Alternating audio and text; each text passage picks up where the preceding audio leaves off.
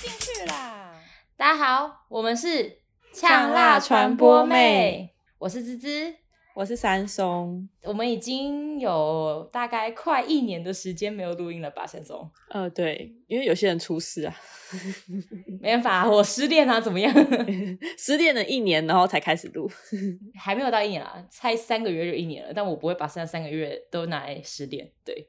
然后我们今天找到了一个，就是我们其实是大学同学，然后但是一出社会之后，他先混的超好，嗯，经营自媒体经营的很好。我们现在都是，就是现在大家都很羡慕的职业，对。然后那我们就来欢迎 Anna，呜，嗨嗨嗨，我是 Anna。然后我是大家的大学同学，大家吗？然后，然后处女座 O 型，这个不用讲啊，这个为什么？这很重要诶，我觉得星座很重要。还是说，哎，我听到处女座 O 型，呃，这这个人跟我不合啊，我不听了，这样 不行不行不行不行不行，我还有其他，我上升巨蟹也很好相处。然后，嗯，我自媒体是兼职啦。就是还是有正职，但都很好。你之前兼正职是在一个游戏公司，对不对？嗯，我在大宇资讯，就是小时候我们会玩的大富翁啊、仙剑奇侠传、轩辕剑等等的那些东西。哦，因为我其实对于游戏公司有点小小小小的研究。不不是啊，他可是他现在已经离开了，不是吗？嗯，刚离开。所以你是从就是大学毕业之后就开始在做自媒体？还是那种大学前你就在做自媒体了？对，大学中后段的时候就有点被迫做，就是受大家欣赏欣赏，所以就已经有一点追踪。那大学毕业之后，在准备考硕士的时候，才正式自己下定决心说我要做自媒体这一块。哦，那时候你硕士硕士的时候很忙吧？就是你又要准备硕士，又要经营自媒体，然后那时候又有工作。我比较偏向自己闲不下来的人，因为我觉得如果我只备考。然后不做其他任何事情的话，我的履历就会有一个断层。因为自媒体比较偏向是越来越被大家能够接受是一个职业的这件事情，所以如果我在备考的时候有自己的自媒体履历的话，就不会变成我就业之后被问到说，这一段为什么是一个空白，为什么选择读书而没有累积自己的专业性质的东西。是我自己比较多担心。嗯，其实我觉得在未来的趋势已经不是人跟公司要绑定在一起，而我觉得个人品牌就是一个公司的概念。然后你因为个人品牌好，你之后进大公司都会很好进。其实就是这样子的运作逻辑啦。嗯，对啊，就其实现在就是啊，就所以大家都会说斜杠青年就是大家都不排斥的事情。嗯，那我也想问，就是就 Anna 你自己会把自己定义为 KOL 或是网红？就是我其实我有点不知道这两个到底要怎么去做区别性。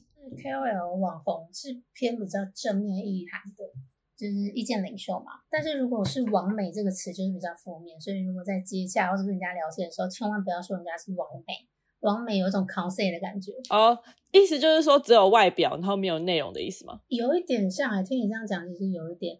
但你可以说是网红啊，意见领袖都是比较正确且大家能够接受的词。还有创作者，然后问题是我没有把自己定义在这里有。但还是被说红的时候会有点不好意思，因为真的没有他那么红。就如果说是创作者啊 KOL，我都觉得很可以接受。因为我自己对网红定义就是，我觉得他们一定是有某方面的个人特色，然后会影响到大家的。因为像 Anna 就是发了很多东西，其实我都会去看，然后我都会问他说：“哎，你到底在哪里买的？”就他真的会影响我。哎，那我们来聊聊，就是对于网红或是 KOL 的既定印象好了。这应该是要我跟三松聊，因为。就是毕竟你已经是 KOL 跟网红了嘛，所以我先讲我自己啊。就是我觉得我们毕竟做大众传播的，其实很多人都在往这方面发展。我也觉得现在的趋势，KOL 跟网红是越来越多。其实我觉得有已经有一点饱和程度了，因为就跟 YouTuber 的概念是一样，就是大家都做一样的东西，这些都一样，差不多类型的业配，然后只是取决于说你在哪个特质会吸引怎样的观众，观众因为你的东西去用那些产品。所以我觉得个人定位很重要。但我对于网红跟 KOL 的基本印象其实没有很深入，只是觉得哦，这是一个可以开始的行业。但是我觉得这个就取决于你要怎么开始，因为 YouTuber 也是啊，YouTuber 也是你一开始的时候你不可能剪剪影片上上传就会有人看，而是你要真的去经营自己的个人品牌之后推广出去，知道客人观众需要什么。我觉得开始是最难的，所以我觉得自己网红对我经营上是很难的一个职业。我刚刚有讲啊，就其实网红对我来说就是会有影响力的人，就 KOL 跟网红就是都会有影响力啊，所以我觉得这个职业就是就是我觉得最好的话，当然就是感觉是会很好赚钱的。但我知道，就是以前会觉得很好赚钱，就是既定印象大家觉得哦，网红 KOL 一定都好赚。可是我知道，就现在已经慢慢了解这个生态之后，就我知道网红跟 KOL 其实没有那么好赚了，就是还是要有一段辛苦的路要走这样。就就我所知，是不是一开始你接业配都不是有收入，可能是那么互利吗？就是他可以给你东西，然后你帮他发文，然后先用产用产品去交换，等到达到一定的知名度之后，你才可以去就是跟他谈说，那我 po 一篇文要多少钱之类的。我觉得换个角度想，有点像我们在学生时期跟公司行号合作的实习作品一样。你没有一个作品集，你无法去销售自己的才能，或无法证明自己。网红跟各行各业一样，如果我没有累积我的 reference，我没有办法跟企业说我这样的才能。所以跟我们大学做毕制啊，或企业合作一样。所以前面互问我觉得非常合理，甚至你可能要自己支付一些产品费用，自己买喜欢的产品，建立说我很会分享东西等等的，你才可以再给各大品牌看说。你确实有分享的能力，你可以影响到你的受众，所以前期需要互惠是绝对是正确的。嗯，那我很好奇，就是假如今天我想要当网红，那我要发一篇文，那那个文章大概可能要包含些什么才是正确的？就是不是废文？想当网红，然后发一篇文不是废文？嗯。可是这应该是看公司，就是他们合作的公司的需求吧。但一开始你不会知道啊。哦，如果真正的问题是你还不考虑合作，因为像刚提到定位，假设我今天要当一个美妆网红，那我第一篇一定是要美妆相关的嘛，然后并且我知道美妆受众喜欢什么痛点，例如试色，我就真的要原相机试色，那才不会是废文。但是如果真的只是想要自己有知名度，我不 care，就是生活型，像我其实比较偏生活型。我没有特殊的一技之长，或是没有特别着重于哪一个领域的，那这样的人就会只在乎流量，就是不要发一些危害善良风俗的，然后可能符合现在演算法、符合观众喜欢的，然后让自己流量成长。我觉得如果只是想要先培养自己知名度的话，第一篇可以这样做，是真的是烟酒的。我觉得生活型比起其他其实更难欸，因为如果说是。美妆型啊，或是旅游型那些，其实你也都一件事情可以去做。但是生活型，其实每个人都是这样子生活的嘛，所以生活型是怎么，就是想到一个题材，然后我要怎么分享这样子。我觉得跟人格特质有关，因为我个人就你们认识我，就是一个话超多的人，然后我就是很热爱分享，又爱说教啊。然后哦，如果你是高敏感型的人，超级建议你当 KOL，因为你本身就是情绪很多，你很容易开心，很容易难过，你更能够。体会大家的共鸣，所以我比较偏向这样吧，因为我是一个很高敏的人，我就可能感受到什么，我其实不会特别记下来，然后我的影片也并不一定都高质量，我就想到什么发什么，都是我生活中真真正正遇到的。那跟我一样的人也会有这个需求。自从这样开始，就是真的是热爱分享。虽然大家都说网红热爱分享狗血，但我觉得就是从这边开始吧。嗯，就有点像是把。就是你的粉丝，然后一起加入你的生活，想要更了解你的生活，然后他们习惯这件事之后，他们就会只要你有分享什么，他们就会去看，就会有就会有流量。对，甚至可能我的影片有一些，或是你看到很多网红有一些影片会说啊，大家都知道我是怎样怎样人，那个那那种东西，其实就是受众已经跟他们很熟了。嗯，这样讲我能理解。这是我自己的小小小小的心得啦。我是觉得，如果没有把自媒体当做主业。那就不要增加自己的负担，因为如果你增加自己负担，你花了两个礼拜要拍一支影片，你就会对那支影片得失心很重，你就很挫败。但是如果我这支影片是我现在跟你们聊 podcast，我觉得我们刚刚讲的一段话超好笑，然后我就马上就是自动生成字幕上字丢上去，那我的观看数不管多少，我都很开心。哎，我懂哎、是把这件事情当做兴趣去做，所以不管今天成绩好不好，你都还是觉得说，因为这是我想要做的事情。你降低成本的话，不管怎样都赚，因为你已经获得了。哇，这是一个新的观念诶。对啊，我偏这这方面我偏乐观。我很多影片都会是质感真的没有很好，或是字有时候会有错啊，或者什么。那这又绕回芝芝刚讲的，如果我要发第一支影片或什么，我就觉得不要想太多，你要先做了，然后如果你真的被骂了，或者是别人真的给你指教，那你再改嘛。对啊，而且我觉得现在都会觉得，如果今天有指教的话，比方说你有流量才会被指教啊。对啊，而且我跟你讲，如果有人在你的贴文底下吵架，哇，流量之好。哎哎，小秘密 公开这样，就跟以前那个部落格或是脸书那个推推，然后把文章推上去的概念一样，他们吵他们的。而且，所以啊，这可以告诉大家说，就是有时候虽然机会是留给准备好的人，但有时候你不去尝试，其实你根本不会知道应该要怎么做。所以有时候就是直接先尝试了再说，我们都在修正，不要得失心那么重。因为例如我自己。就是我经营 YouTube 已经一小小小段时间了，但是其实我没有很认真在发。但是我那时候的确每个月都在做的时候，我会有那种要准备万全我才能发出去那种感觉，然后就导致我就会自己压力很大，这件事情我做的就不快乐。但已经。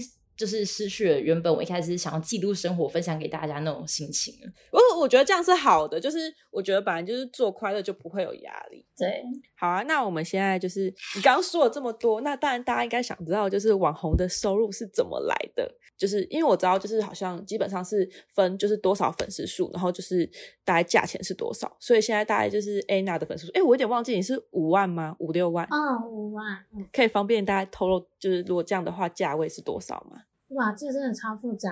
两位做行销应该知道，如果是有分图文、影片、授权，或有没有广告主等等，都其实有差。或甚至是我对这个产品的喜好度。因为假设是雅诗兰黛或兰蔻找我，他只要给我产品，叫我干嘛我都做。哦，好，就是撇除这些特例以外，我觉得收入主要来源就是看你个人的特性。那我以我自己而言，我五万粉丝，我粘着度跟互动还不错。那我图片跟影片素材。也会达到甲方他们需要的质感，所以我比较多的邀约通常都是，诶，可能图片会含图片授权，那授权就会分一个月啊、一年啊等等的，那这是我个人，所以我个人通常是发文加图片授权，或是影片加影片授权。图片授权跟影片授权的意思是指说，你跟这些东西拍照，你的个人的肖像权吗？对，就是他那张照片，哦，他们可以用，他们可以用在他们的官网或是。I G F B 的粉丝专页也可以重置，那重置当然还会有一些条款，就是仅限此产品，但不是这个品牌永远可以使用。如果我是用美白霜好了，它就只有推美白霜的时候可以放我照片，它不能这个品牌未来推出的东西就放我照片，就是这是一些又是更细项的东西。哦，就还是有一些条约啦。嗯，所以通常报价方式我会是贴完一个费用，再加上素材授权的一个费用。那素材授权，我通常就是都永久授权，因为我不会每个月就划在旁边放我照片。想象哦，报价我最近合作的应该可以讲吧？如果不能讲的话，同业再攻击我就好了。我最近合作一篇图文单发文是一万左右，然后加授权是一万八，但听起来我觉得算偏好赚。那我一个月可能业配合作，我不会接超过四篇、三篇。因为今天我的我一定有来回沟通嘛，然后重点重点是今天业配不只是说网红制作的时间，或是发出那一篇的成本，就像一个人跟你交朋友，他不可能每次看到你都说，哎，你买这个，你买那个，你就不会想跟他相处。所以我这几篇业配中间，我必须还是要自己有自己的生活，所以我并不觉得说这算是单片贴文好，假设这我一万八，但是我里面还是要包含很多，不管是铺梗啊，或是我的。日常生活要跟大家分享，我必须让这个账号是活的，我这一万八才对得起厂商。能理解，这就跟我不知道这有没有一点像哎、欸，就是你知道很多 YouTuber 啊，他们可能一开始会做 YouTube，到最后你可能发现哦 YouTube 已经饱和了，所以他们就发展个人品牌。然后呢，他们一旦有个人品牌之后，他们的影片全部都是个人品牌的东西，然后就导致我会退追踪，因为我会觉得很烦，是不是？但是如果他五篇影片里面只有一篇的其中中间有植入广告，你就觉得啊，OK 啊，挺可爱的。所以这也是创作者的难处，因为你不可能永远说我不盈利吧，我又不是千金大小姐，不可能不盈利。那既然要盈利，又要在乎我们受众的感受的话，就变成现在很多广告或是植入都要很多创意的模式。这时候我就会想到浩浩。因为浩浩的每一篇真的就是都是广告，可他就是让他好厉害，对，他是真的很厉害的那种。他就算我知道是广告，我一样会看的那种。就好像我想看他到底是什么花样，所以我觉得报价真的是我个人。我也有遇过跟我同粉丝数报比我高很多，也有跟我同粉丝数报比我低很多，这都有关于粉丝黏着度跟男女比。然后不同的甲方会有不同的需求，可能游戏上他们会希望男性多一点，那美妆类会希望女性多一点，所以可能在提案的时候，有些厂商会要，那并不是我每个网红都会给，因为这等于就是像网站流量一样，这是一个比较隐私的数据。但他们要怎么知道而找到你？哇，这就不是网红，这我要切换我平常是行销人员的身份。我会用一些 已经有一些有付费的网红的数据系统，嗯，了解，去做关键字搜寻，或是没有经费买数据系统的公司，会去找相似的竞品。例如，我之前有操作过的一个美妆品牌，就我就会去他同质性竞品看他合作哪些网红，然后跟甲方提案，他们希望找类似网红，或者是避开这些网红。啊、哦，那这样子其实你做网红会很吃香，是因为毕竟你知道行销人员会用什么角色，然后你就可以就是去对他们要的要求那些。对，就在我在价钱谈判上也会比一般 KOL 有优势，就是这样。或是我一些网红朋友都会问我说：“哎，要怎么谈价钱？”因为我比他们更知道一点点甲方想要什么，我就会直接讲清楚，就说：“哎，你是希望能够 点击多，还是你是要先凑人数，或者什么什么？”就是。可以直接沟通他们的需求哦，就是知道品牌需要什么东西。哎、欸，这就是专，这就是一个专业，因为他懂行销，然后又知道自媒体要怎么经营。也不能说网红很好赚，因为我觉得人家上班就是我上班了，我下班了，然后我就可以休息了。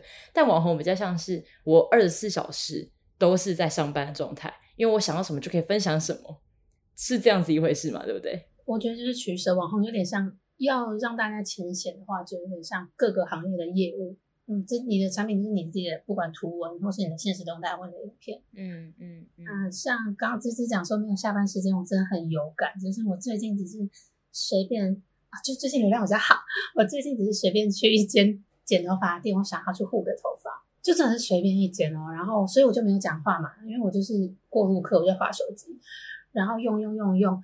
然后就有助理跟我讲说：“哎，我有看你影片，但你本人跟影片差好多，你本人好安静。不是，我就来护发，我是要活泼什么？就是我感觉我没有下班时间，就是他可能刚好真的刷到我的影片，然后觉得我本人跟影片差很多，那他会有这样的期待跟落差感，我理解。但我当下真的有一种觉得啊，对啊，所以我就像是，所以我就觉得啊，那我有这样的困扰，那我粉丝才这样而已。”那比我更红更红那些人，一定会有更多这样的困扰，他们没有下班时间，这好委屈哦。就是你也不能跟他讲说，我不能不一样吗？什么之类的，就只能默默就是一个哦，不好意思，不好意思，我就在护法而已。或是朋友的朋友，朋友的朋友也会期待我是一个活泼善良小可爱哦，就会觉得，因为你在就是在那个自媒体那边经营的呈现的状态是这样，所以大家就会觉得说，哦，你就是这样的人。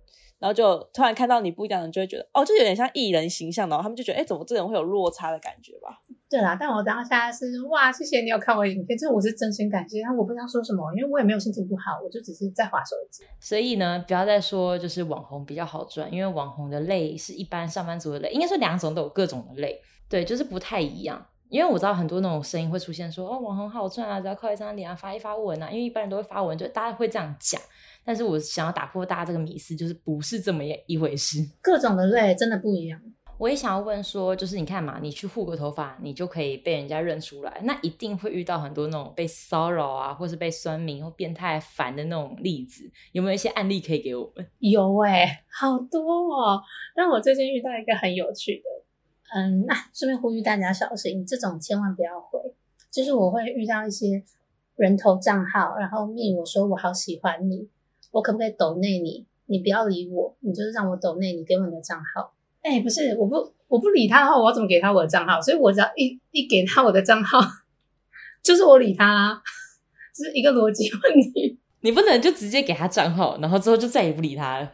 对，但是我真的要呼吁很多，不管是网红或是任何漂亮女生，千万不要给，因为有一些我认识的 JKF，他们就是给了。然后汇进来的钱是有争议性的钱，他们账户是不是冻结？哎，这真的是一个好像一个是网红内部小知识之类的，很可怕吧？就是呼吁大家，就是如果想要成为网红的话，这件事情，你以为想说钱这么好赚？没有，天下没有那么好赚的钱哦。那我就顺便分享好了，就是还有一个，我觉得也是我，但是我是自己是行销人员的时候得知的资讯，就是我发的网红，他们说他账户不能用，我就觉得很可怕，他是。做黑的吗？为什么他账户不能用？他就跟我讲说，是他收到讯息，就是有女生跟他讲说，哎，宝贝，你可以互宣吗？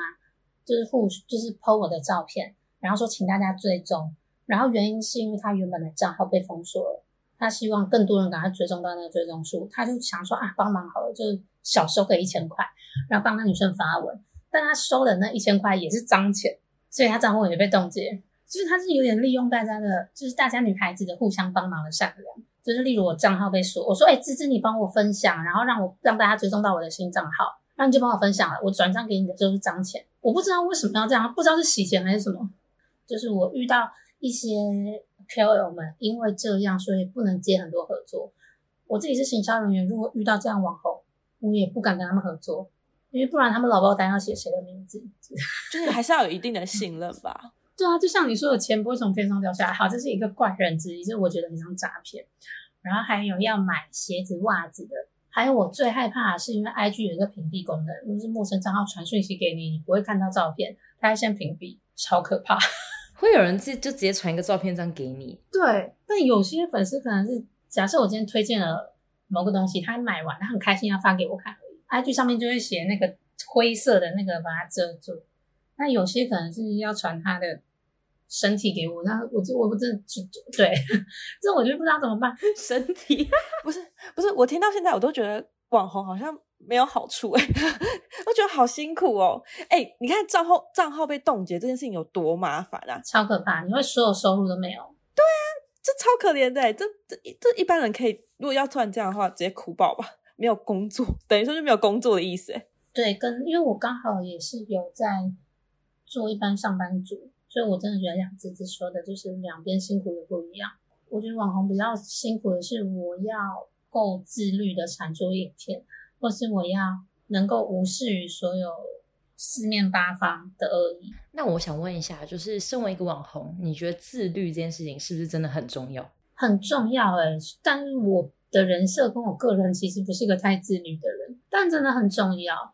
就是你还是要逼自己说，嗯、呃，你要在你正当红，是流量正好的时候，你要产出更多的作品。所以我觉得真的要有热忱跟兴趣，因为我不是个自律的人，但是我是对自己喜欢的事情会充满热忱，我可以不眠不休啊，废寝忘食的做自己喜欢的事情。所以如果我可以从中得到成就感，我就会孜孜不倦的去做。所以我真的觉得热忱很重要，自律也重要。但有些人就是会排周几上片去观察流量，这当然是更好的、更专业型的，这也是未来期许自己可以做到。但以我这样一半的话，会希望更自律。但我觉得比自律更重要是，你要充满热忱，即使你被所有所有恶意攻击，你还是要觉得啊，因为我足够喜欢这件事情。就像你遇到一个渣男，但你足够喜欢他，你总是可以原谅他的那种感觉。那你是怎么管理时间的？就是就像你说的，像 YouTube 很多人都会可能做一发片，做几发片，然后去观察那个流量。那因为你现在可能还没有到，就是那么，就像你刚讲的，没有那么自律的话，你是怎么去安排时间这件事情，让你比较好去规划行程安排？因为像我前面讲到，我不是正职的，所以我最最主要的安排时间方式是以我身心舒适为主。我不想要让这件事变成我的负担，然后再来，因为我是比较生活型的，所以我在拍跟朋友出去玩，或者我看到什么有趣的影片，我就会开我的摊去，觉得这个时间我可以负荷。那当然，我还是观察流量，可能我受众周几到周几是比较会看的，或者是比较容易上热门的，那我就把这些时间保留下来。我通常只会保留两个点而已，就是我知道这两个时间点特别好，那这边我会放我特别想要发的，那其他像生活影片那种十秒、二十秒或是随便聊天的，我就随性发。所以时间管理的重点是我不想让自己所有事情变得痛苦，就是每个人的追求的东西不一样。如果我追求的是我的身心健康且快乐，我就把这个放在要第一要点，然后再去调配我能做的事。但有些人的。第一要点是他想要成功、快速爆红，那那就会变成他们时间分配最主要。所以我个人是我要快乐，然后我希望把我的作品累积好，因为我有本业嘛，我希望把我本业作品累积好，然后副业可以相辅相成。那我们现在聊聊看，就是你觉得最大压力是什么？就像你刚刚说你，你你希望快乐嘛？那你觉得目前我做网红到现在，你觉得最大的压力？然后很容易被影响的事情会是什么？还是舆论？听起来很废。对，我觉得最大的压力是舆论，甚至会让初期创作的时候变得很小心翼翼，就其实很多东西不带恶意，但因为毕竟没有前后文，或是被推播到受众不了解你这个人，大家会去做过度的揣测，就是可能，对对，可能是我跟你在拍影片拍好玩，我就推你一下，你回头说白痴哦，这可能就是我跟朋友间的互动的影片，但如果那影片幸运的爆红了，就会被误会说为什么我要推路人，为什么这个人那么没礼貌，然后被无限上纲。我觉得是因为这个产业就是会有很多舆论，只要你进入了这个产业。就像大家都说，不管是很红的，可是我觉得，哎，那你算是蛮做自己的，所以我相信这关，这就是这一关，我相信你是可以跨过去的。而且我觉得，就算你骂那些网红的话，我觉得不，那骂那些舆论的人的话，我觉得大家应该还是会想看，因为要是的话，我就觉得哦，好精彩，好精彩哦。然后就是会有一方就会很支持你这样子，所以我觉得不用担心说，就我自己会觉得你不用担心说那些舆论的人。我自己觉得，因为我会觉得现在不是大家会越做自己，大家就会觉得哦，这个人是更真实的。嗯，其实我觉得啊，就是现在我们也二十七岁了，然后就越长大之后，其实在乎的声音其实要越来越少才是最好的。然后真的在乎你在乎的人说的话就好，其他人说的话，我觉得就是可以参考，可以当建议。但是绝对不要往自己心上去，但这是很太难了。那我有一个问题冒冒着出来，就是有一个 YouTuber 叫 Katie，我不知道你知不知道，这就有关于就是你们接业配，你们是怎么去选择？然后我就不讲那个产品名称了，但是 Katie 那时候就收到一个产品名产品，但他真的很不喜欢，然后他就觉得 OK，那我不要不想让所有他的观众去跟就是被骗啊什么之类，所以他去。直接讲这个产品的不好，然后并且希望他们怎么怎么改进这样子。那如果今天是你，你遇到了一个公司跟你讲说，哦，麻烦你试用看我们产品，然后你用了，但你不喜欢，但他们又希望你可以发文，这时候你会怎么取舍？你会说，哦，那我因为赚钱，那我发文好了，还是你会觉得我应该要？就是跟着自己的良心走，希望让我的观众，因为这就两方面，一个是你赚厂商的钱，一个是关于你观众对你的看法。我会选择不接，我真的因为就像诶、欸、我还是会收到一些公关聘请我试用，那喜欢就发文，或是喜欢就开团等等的。就像山松讲，我偏真实啊，我真的不喜欢，我就讲不出来好话啊。我真的会要自己，像我最近有接一间就是小零食的厂商，他就有关注我，他就。希望我试试看看，我就请他帮我拍营养成分。那因为我最近在减糖戒糖，那他是有加工食品，他糖分比较高，我就直接先婉拒了。除非他给我说几百万，然后叫我骗人，哎、欸，那搞不好有可能嘛。哎哎哎哎，几百几百万我也可以哦。我骗超好吃，但是我还没有到这个 level。我自己会选择是在讯息往来上接公关品之前，我就会先讲清楚，我很愿意试用贵司的产品，但如果我不喜欢。我不会发文，我也不会退回，因为等于我还要再多一个手续嘛，就是对，对，我会先讲清楚。那或者是假设今天这个产品我真的很喜欢，但有法规问题，我也会讲清楚。我愿意分享，但我不会提及任何违反目前法规的任何字眼。例如有什么法规需要你违反呢？嗯，例如保健食品好了，保健食品其实是不能提及美白，但规避法规的字眼有一些会用透亮之类的。那如果厂商在文案里面坚持要写美白，我就会没有办法配合；或是要硬要用 before after 图，我也没有办法配合，因为这是保护自己的一环。嗯，确实确实，因为那真的会罚钱，哎、欸，很贵。而且我觉得除了罚钱以外，很重要的是，如果今天这个账我的账号被他们的同业检举，我会被限流。对，靠流量吃饭的人限流是件超级无敌可怕的事情，就是没有给你玩的概念。嗯，对，所以我会选择在以刚刚你举例的事件，我会选择在沟通的时候一开始就说好。我不喜欢的话，我不会发文，然后我也会讲说，我不会提前露出，因为如果提前露出的话，那我就必须要给我粉丝真实的回馈。如果他叫我就是接公关品的时候就先拍了，那粉丝真的问我好不好用，我就只能说实话，所以我会不提前露出。然后他即使他不好用，我也不会特别去讲，因为我没有红到可以树敌。我觉得 Anna 有一个很强的点，就是我觉得他的原则跟规则建立的很好。嗯，然后就就是连他，比如说发文或什么的，他都建立的很有原则。比如说他一定还是会经营生活啊，还是会什么的。所以我觉得这这点还蛮厉害的。那你现在这个喜欢现在的网红这个工作嘛？然后未来想要往网红，还是要继续前进吗？想要成为 KOL 吗？或是未来的目标？其实，因为其实你们原本就有先给我看大概题目走向，但是刚刚聊天过程中你说好像当网红没有好处，我就诶真的诶 从此隐退。哎、欸，不行哦，不行哦，哎、欸，我还是会关注，我会关注。不是啦，就我觉得会继续，那会继续最大的动力是，它是可以帮助我的本业的，因为我的工作其实比较偏向商务性质一点，我除了处理计划以外，也常常代表公司对外。那我也常常会代表公司去接洽一些 KOL，那就真的讲白了，我目前社群拥有的粉丝数跟个人形象，或是让其他厂商更重视我这个人，甚至网红会更愿意跟我交朋友，这是很血淋淋的事情。它确实是可以帮助我的本业，甚至我在发案的时候，如果你收到的就是发案的人，他是一个人头账号，然后没有粉丝，没有贴文，你会觉得他是诈骗。但如果是我的账号去发你，你会觉得我是一个真实的人，可信度更高。所以这确实在我的本业上面是有帮助的，这是一个我觉得我会继续做下去的面向。我不会再像可能前几个月那么努力的投入心力去做，因为我是个很风风险控管的人。我知道如果粉丝再更多，我自己会有更多的困扰。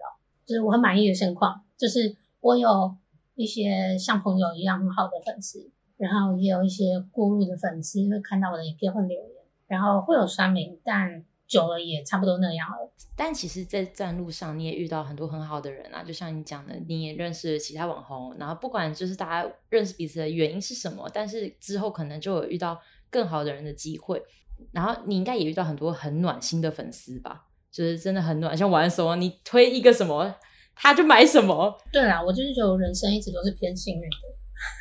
那你有没有就是什么让你印象最深刻，就是呃有趣或暖心的事情啊？哎、欸，我知道的，他最近有分享，他说用那个抽奖的那个，你讲一下，讲一下。那不算是粉丝，但就很浪漫。就我一直都是有忧郁症的人，从高中一直都有，但这没什么，就跟感冒一样。然后前一阵子到达我忧郁症的预期，就是最低谷，不想工作，不想回任何人讯息，回家不想讲话，就是完全不想要接受任何讯息。但在很在几个月前。有一个女生问我说：“她喜欢抽奖，她可以标记我的账号吗？就是想要标记真人账号才有办法抽奖。”我觉得好有礼貌，就她不是随便乱标，她是先问我，我就说好啊。嗯，就从此之后，她大概每天每天都会标记我。所以我在忧郁症预期的那个时候，我每天起床都会看到她标记我说：“安娜，这个好好吃。”或是“安娜来抽美白。”我跟她没有讲真实的讲过任何一句话。但是每天我都被他这个举动温暖到，觉得哇，每天都有人记得我，然后想到我，我快哭了。我现在听了我也快哭了，因为我真的觉得这件事情是，因为要是我的话，我自己一开始听完这个故事，会觉得啊好烦哦，这个人为什么要一直记得？可是我觉得你可以就是这样想，我就觉得哎、欸，对耶，这个人有一个人一直在记得你，我就突然觉得也被暖到的那种。因为你在最低潮的时候，假设你的家人。你的另一半、你的朋友问你你怎么样？你还好吗？其实你会有排斥的，或是我不想再解释，或是甚至我不想让他们担心，所以我就要装没事。这其实对一个很低潮的人来讲是一件很累的事情，可以理解。但是他没有跟我讲任何话，他也不是我的谁，他每天就标记我看那个什么海苔多好吃，这个美白多好用，你要不要来抽 New Balance？完全没有压力，但我知道世界上有一个人需要我，我就嗯。哎、欸，好暖！这这这是真，我也那时候我听完，我也觉得哇，好好暖哦。而且我真的觉得安娜的就是逻辑很好，是其实说真的，玩的时候我们应该都知道，如果今天是有一个人这样要求我们的话，我们大几率会反感，我们会觉得很烦哎，就是你没有朋友吗？什么之类的。但是就是安娜用她的思考逻辑去这样子看待一件事情，是有新的体验。我觉得嗯，这个很值得学习。就可能建立个品个人品牌之外，可能也要开阔自己的视野。就是不能被自己的想法局限了啊！还有一些都是比较小的，可能我就是发现实动态会讲一些自己喜欢什么东西，或是讲自己什么事情做。就像最近好了，那我就只是讲，然后 就突然收到一个影片的截图，就说：“哎、安娜，处女座最近水逆哦。”就是 就他们好像把我真的当朋友，然后提醒我说：“哎、最近水逆。”或是我今天可能发一个限动说：“哦。”好烦哦，不顺。他就说哦，因为现在处女座水逆，我就觉得哦，so sweet，代表他知道我是处女座，因为处女座水逆，所以是水逆的问题，不是你的问题。哎、欸，我觉得这真的很赞哎哎，因为我觉得像我的话，我就是连比如说我可能发个文，然后如果有朋友回我说哦，就他们可能知道我喜欢什么，他会觉得 K 我说哎、欸，这个好可爱哦，然后有时候就觉得好烦哦，不想回，我自己会这样。嗯、可是我就觉得，所以比方说，如果今天要建立网红的话，你也要喜欢跟人互动，这件事情也很重要。哎、欸，我觉得是哎、欸，对，因为像我的话，我就觉得。哎、欸，我现在不想回，不要烦我。可是如果今天网红的话，你不可以这样想，因为你还是要固定回讯息，或是固定要跟他们互动，不然他们就会觉得你不在乎他们吧。但有一个点是，Anna 是一个共情能力很高的人，所以就是你很容易被人家就是这样子找啊，然后你也去回应啊什么之类的，你会不会受心情有很大的影响？嗯，会。然后我刚刚想要讲的是，我觉得惊喜的点，假设是你们两个跟我讲述你就水逆，我可能会看完，然后点个爱心。但是那是因为我们本来就是现实世界认识的人，所以我就觉得哦，是啦。但是如果是粉丝，甚至我跟他前面没有对话，我会惊喜到的是哦，原来他那么关注我的生活，代表他持续有在收看我的现实动态也好，或什么，所以这是惊喜的点。当然，如果我的朋友一直不断传语音给我，我也觉得很烦。就是这就是一个惊喜的点啦，这是惊喜的。对，如果是朋友的话就不用了，那那就是要那些陌生人。对啊，这是惊喜。然后像刚刚提到的说，热爱跟他们聊天嘛，这个也是我自己设立的一些界限吧。就是说他们开我黄腔，我不会直接生气，我可能会回他们说黄牌一次，这是我带着玩笑语气，但是我要设立这个界限，我不希望人家这样对待我，我不会为了我要把持这个粉丝或受众，我去要做自己不舒服的事情。说实在，他们追踪那么多辣妹，他们可能本来就不会下一次再刷到我啊。但我不想要做错的事情，让他们觉得我永远是可以被骚扰的人，我就直接说不行。甚至像刚刚提到的，我们不要那么在意那么多事情，我觉得这是正确的。但我在自己的留言区，如果有些人太不政治正确，我一定会去吵，因为这有点攸关到讲到的影响力跟社会责任。我既然这支影片会不断不断的被陌生人看到，那那些人会点进留言，看到这些错误观念的事情，一直不断重复去做，没有人制止他，我就是不行的。如果是我觉得适度可以理性跟他们沟通的，我会沟通。甚至我有一些影片，我会把自己的观点置顶，因为我希望这支影片如果又再被推出去的时候，人家点进来第一个留言，看到是正确的观念，不是那些大量仇视且偏颇的言论，不是网红的社会责任所导致，是我人格特质，是我我知道不喜欢人家 做坏事情，而且我会觉得他们莫名其妙攻击创作者。不管男生女生，莫名其妙攻击创作者的长相或是生活人格，他们就是有病，他们就是没有踢到铁板过，我就要当他们的铁板。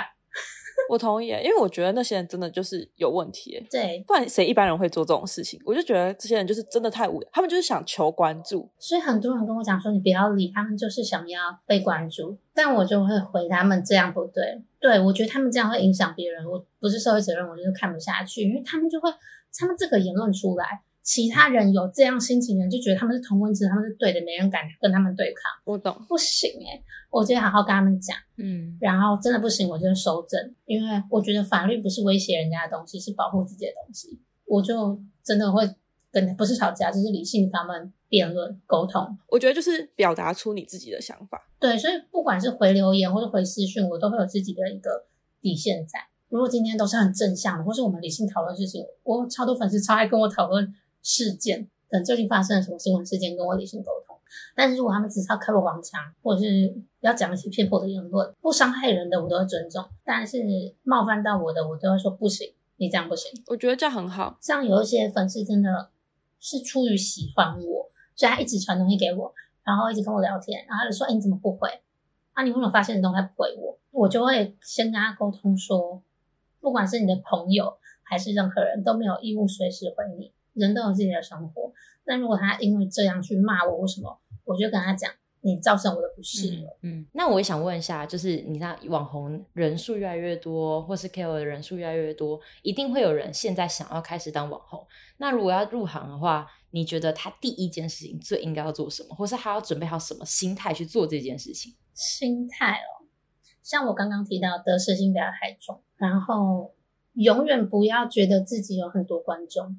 面子真的是最不重要的，还有你要做好准备，你会遇到有各式各样观点的人，你一定会受伤，你也会得到很多像我刚得到的暖心的事情或是鼓励，这都是相对的。还有想做什么马上去做，你的 idea 只要延迟了，别人先发了你就没有流量，或是你今天剪好的影片，你后天再发，搞不好你就已经不受演算法的眷顾了。所以想做什么就快，不要想太多。然后我觉得就是 Anna，你有办法给想要进网红的人一句话总结你刚刚说的就是言论吗？我想想哦，一句话那等于最重要的，就有太多重要了，讲不出来。想到了，要有原则，然后永远不要自怨自艾。哦，我也觉得，就是原则这件事情啊。可是我觉得，其实这不管是网红啦，其实我觉得人就是自己，不管现在是一般人还是什么，其实都是要建立自己的原则。